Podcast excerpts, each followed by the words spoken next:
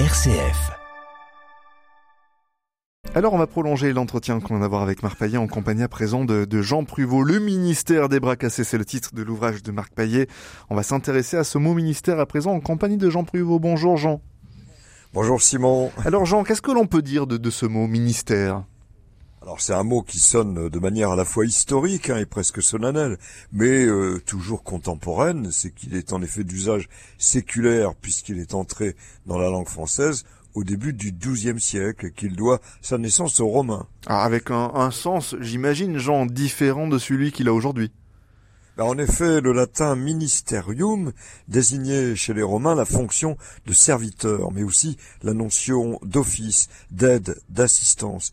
Pour tout dire au pluriel, le mot avait même un sens beaucoup plus large, définissant les divers services établis auprès des empereurs.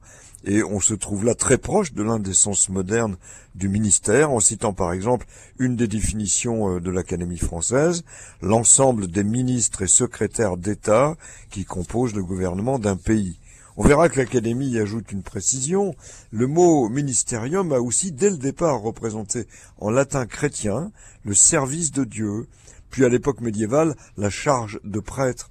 Et ce n'est en réalité qu'au milieu du XVIIe euh, siècle de la monarchie absolue, hein, et donc de la mise en place d'un État très centralisé, que le ministère a pu dénommer l'ensemble des ministres, rassemblés donc autour du roi, et comme ils le seront ensuite derrière un président de la République.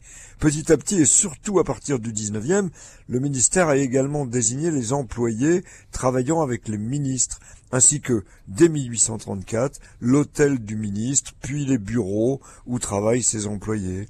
Il faut rappeler également qu'au milieu du XVIe siècle, par déviation de sens du ministère en tant que service, ce mot a été synonyme de truchement, d'intermédiaire, d'entremise, un sens qui a pris force hein, au grand siècle et qu'on trouvera très vivant euh, dans le langage châtier, dans, dans tous nos dictionnaires du 19e. Ainsi en est-il de ce bel exemple donné euh, par l'Académie. Vous pouvez compter sur son ministère. Entendons euh, son intervention, son aide.